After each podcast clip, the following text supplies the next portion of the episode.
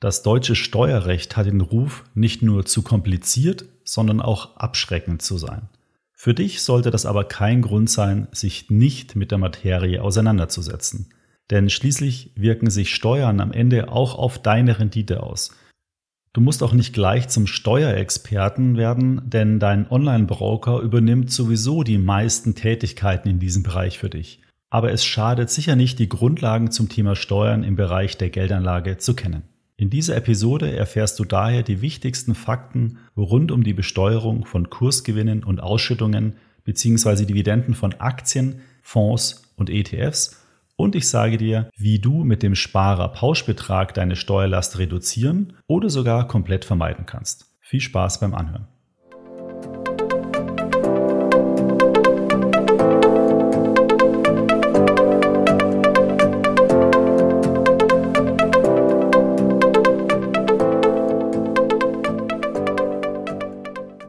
Herzlich willkommen. Hier ist wieder eine neue Episode vom Extra ETF Podcast. Hier erfährst du alles, was du für eine erfolgreiche Geldanlage mit ETFs wissen musst.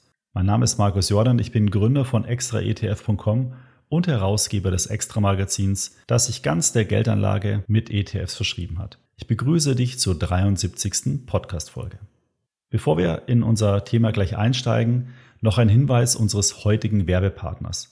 Du möchtest deine Geldanlage steuerlich effizient gestalten, dann ist der digitale Vermögensverwalter Evergreen genau das Richtige für dich. Mit der Steuerautomatisierung sorgt Evergreen dafür, dass dein Freibetrag jedes Jahr optimal ausgeschöpft wird, anstatt nur einmal am Ende deiner Spartätigkeit. Außerdem profitierst du bei Evergreen von täglichem Risikomanagement, maximaler Flexibilität und 100% Gebührenfreiheit.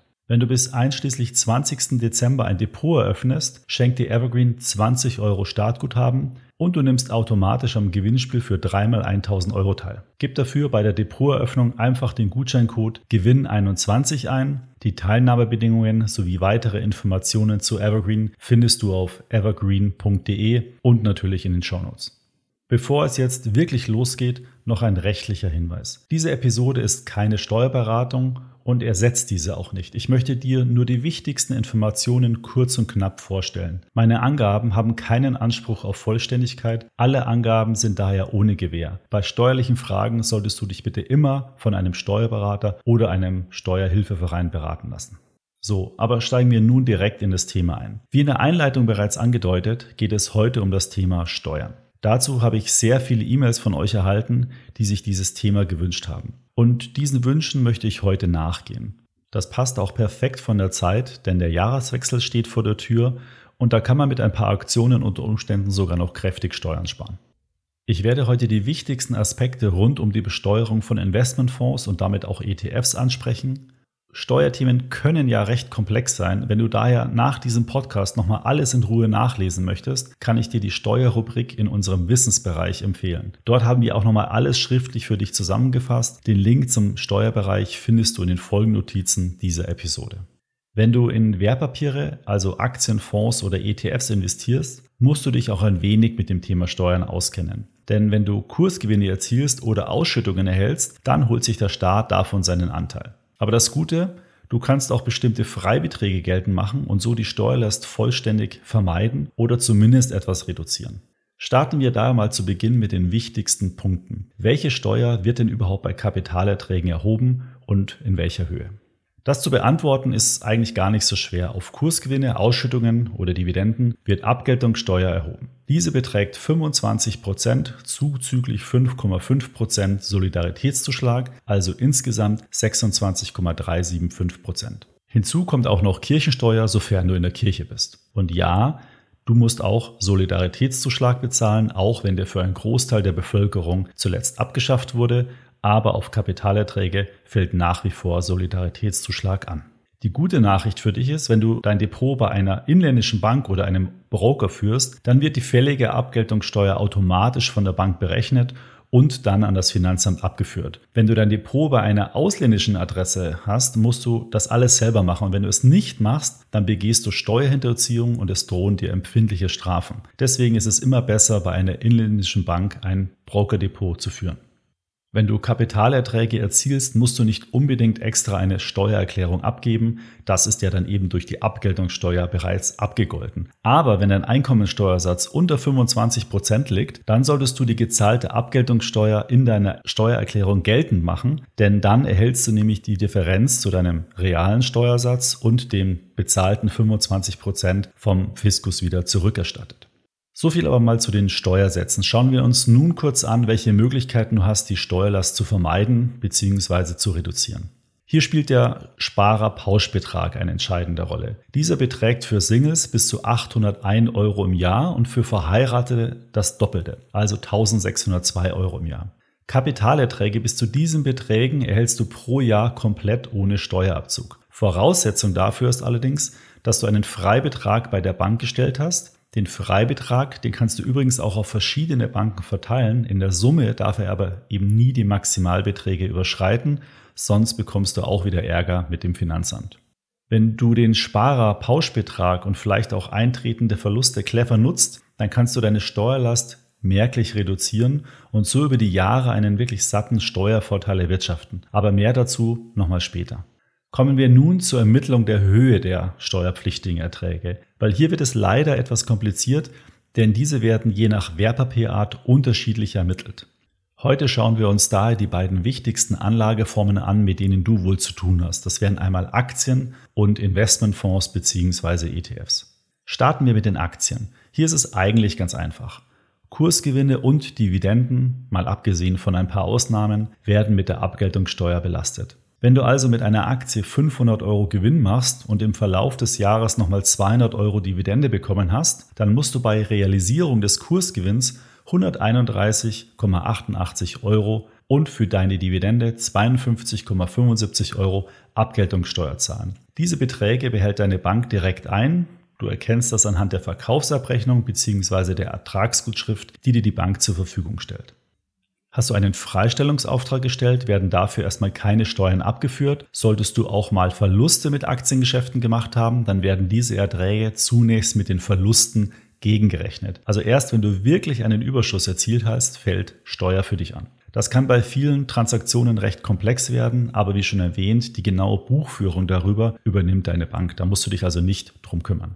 Schauen wir uns nun mal ganz grundsätzlich an, wie Investmentfonds und damit natürlich auch ETFs besteuert werden. Denn seit der Novelle des Investmentsteuergesetzes im Jahr 2018 ist vieles einfacher geworden, denn jetzt werden in- und ausländische Fonds gleich besteuert. Also in- und ausländisch bedeutet, wo sie domiliziert sind, also ist die Fondsgesellschaft in Deutschland oder zum Beispiel Ausland in Luxemburg. Und alle diese Fonds werden jetzt gleich besteuert. Das war vorher anders und der Aufwand zur Ermittlung der zu zahlenden Steuer wurde dadurch merklich reduziert. Außerdem werden nun ausschüttende und tesorierende ETFs steuerlich gleich behandelt. Das neue Investmentsteuergesetz hat zwar vieles geändert, der Sparerpauschbetrag hat sich allerdings nicht verändert. Das bedeutet, du kannst den Sparerpauschbetrag auch für Kapitalerträge aus Investmentfonds und ETFs nutzen. So, wie funktioniert nun aber die Besteuerung von Investmentfonds und ETFs? Auch hier gilt, alle Erträge, also alle Kursgewinne und Ausschüttungen werden mit Abgeltungssteuer belastet. Auch die Höhe der Steuer ist mit 26,375 gleich wie bei Aktien. Unterschiedlich ist jedoch die Ermittlung der Höhe der Erträge. Denn anders als bei Aktien gibt es hier eine recht komplexe, mehrstufige Formel. Zudem werden Aktienfonds anders behandelt als Mischfonds, also Fonds, die Aktien und Anleihen im Bestand haben. Wir müssen uns da zunächst erstmal ein paar grundlegende Begrifflichkeiten ansehen. Da wäre zunächst der Begriff der Teilfreistellung. Dazu musst du wissen, für bestimmte inländische Erträge fallen bereits innerhalb des Fonds Steuern an, diese führt der Fonds direkt an das Finanzamt ab. Als Ausgleich dafür werden auf Anlegerebene Ausschüttungen, Vorabpauschalen und Veräußerungserlöse anteilig freigestellt. Je nach Fondskategorie fällt diese Teilfreistellung unterschiedlich hoch aus. Das bedeutet, bei Fonds mit mindestens 25% Aktienanteil beträgt die Teilfreistellung 15%. Bei Fonds mit mindestens 51% Aktienanteil liegt die Teilfreistellung bei 30%. Das bedeutet, dass bei einem Aktienfonds oder einem Aktien-ETF Erträge nur zu 70% steuerpflichtig sind, 30% der Erträge sind von der Steuer teilfreigestellt. Ein weiterer wichtiger Begriff ist die sogenannte Vorabpauschale. Die Vorabpauschale soll sicherstellen, dass eine bestimmte Mindestbesteuerung auf Anlegerebene stattfindet. Wirtschaftlich betrachtet stellt diese Vorabpauschale eine vorweggenommene Besteuerung zukünftiger Wertsteigerung dar. Die Steuern auf diese Vorabpauschale müssen von dir gezahlt werden, werden aber direkt von einer Bank eingezogen und zwar immer im Januar für das vergangene Jahr. Für die Berechnung der Vorabpauschale benötigt man den sogenannten Basiszins. Dieser wurde allerdings für das Jahr 2021 als negativer Zinssatz festgestellt. Die Folge davon ist, dass im Januar 2022 keine Vorabpauschale erhoben wird. Deswegen ist diese Berechnung erstmal nicht relevant und vereinfacht so die Ermittlung der Steuern bei Investmentfonds enorm.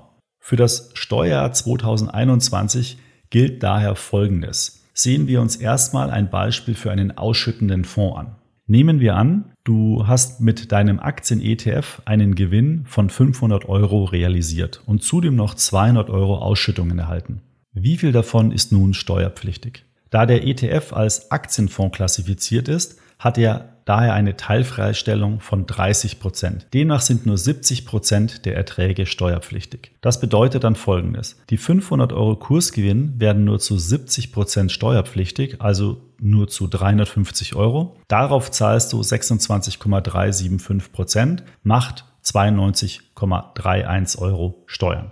Auch die 200 Euro Ausschüttungen sind nur zu 70 Prozent steuerpflichtig. Die Steuer darauf beträgt 36,93 Euro. In Summe zahlst du also insgesamt 129,24 Euro Steuern. Sehen wir uns nun noch zum Vergleich das Beispiel für einen tesorierenden Fonds an. Tesorierende Fonds schütten die Erträge ja nicht an dich aus, sondern werden im Fonds reinvestiert. Der Kursgewinn eines tesorierenden Fonds setzt sich also aus Kursgewinnen der Aktien, die in dem Fonds drin sind, und deren Ausschüttungen zusammen. Ich hatte ja auch schon erwähnt, dass im Jahr 2022 keine Vorabpauschale berechnet wird, da der Basiszins negativ ist. Daher ist die Berechnung auch bei tesorierenden Fonds aktuell recht einfach. Du verkaufst deine ETFs mit einem Gewinn in Höhe von 700 Euro und der Gewinn setzt sich, wie schon erwähnt, aus Kursgewinnen und erhaltenen Erträgen zusammen. Auch hier sind nur 70 Prozent der Erträge steuerpflichtig. Das bedeutet in dem Beispiel 490 Euro. Diese werden mit einem Steuersatz von 26,375 Prozent besteuert. Auch das macht dann 129,24 Euro Steuern aus. In beiden Fällen werden diese Fonds also mit 129,24 Euro besteuert. Auch in dem Fall von einem tesorierenden Fonds gilt, wenn du einen Freistellungsauftrag gestellt hast, bekommst du die Steuern wieder komplett erstattet. Dein Freibetrag reduziert sich dann um diese steuerpflichtigen Einnahmen. Das Ganze hört sich natürlich etwas komplex an, daher noch einmal mein Tipp. Wenn du das Thema Steuern noch einmal in Ruhe nachlesen möchtest, dann kannst du dazu in unseren Wissensbereich in die Steuerrubrik gehen. Dort findest du auch nochmal verschiedene Rechenbeispiele und einen ETF-Steuerrechner. Den Link findest du in den Folgennotizen.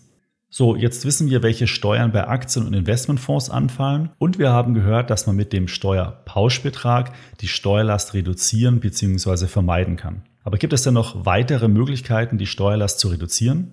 Ja, klar, natürlich, die gibt es. Du kannst den Steuerpauschbetrag nämlich gezielt nutzen, um deine Steuerlast zu reduzieren. Und du kannst zum Beispiel gezielt Verluste in einem Jahr realisieren, um diese mit realisierten Gewinnen zu verrechnen. Wie das genau geht, erkläre ich dir jetzt. Starten wir mal mit dem Steuerpauschbetrag. Ich hatte ja schon erwähnt, dass der Steuerpauschbetrag 801 Euro für Singles und 1602 Euro für verheiratete Paare beträgt. Der Steuerpauschbetrag kann übrigens jedes Jahr steuerlich geltend gemacht werden.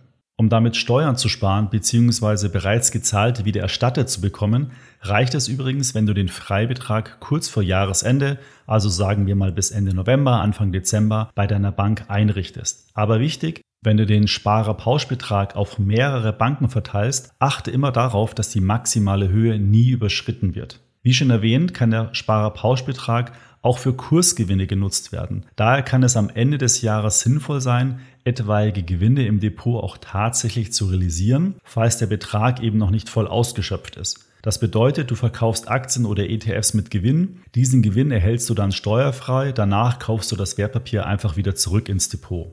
Dein Portfolio hat sich dadurch ja nicht verändert, aber einen Teil deiner Erträge kannst du so steuerfrei vereinnahmen. Du kannst also deine Gewinne auf mehrere Jahre verteilen und musst nicht alles auf einmal versteuern, wenn du zum Beispiel nach fünf Jahren dann den Gewinn realisierst.